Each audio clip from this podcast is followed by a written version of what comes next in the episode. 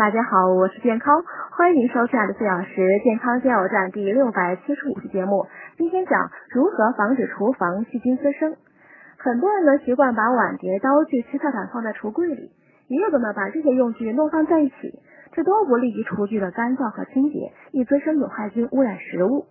为保持厨具的干燥卫生呢，建议第一呢，在洗碗池旁边设一个碗碟架。清洗完毕呢，就顺手把碟子竖放，或把碗呢倒扣在架子上，很快就能使碗碟自然风干，既省事儿又卫生。第二呢，建议选不锈钢制作的透气性好的筷桶，并把它钉在墙上或放在通风处，这样呢能很快把水沥干。同样呢，也应该选择透气性好的刀架。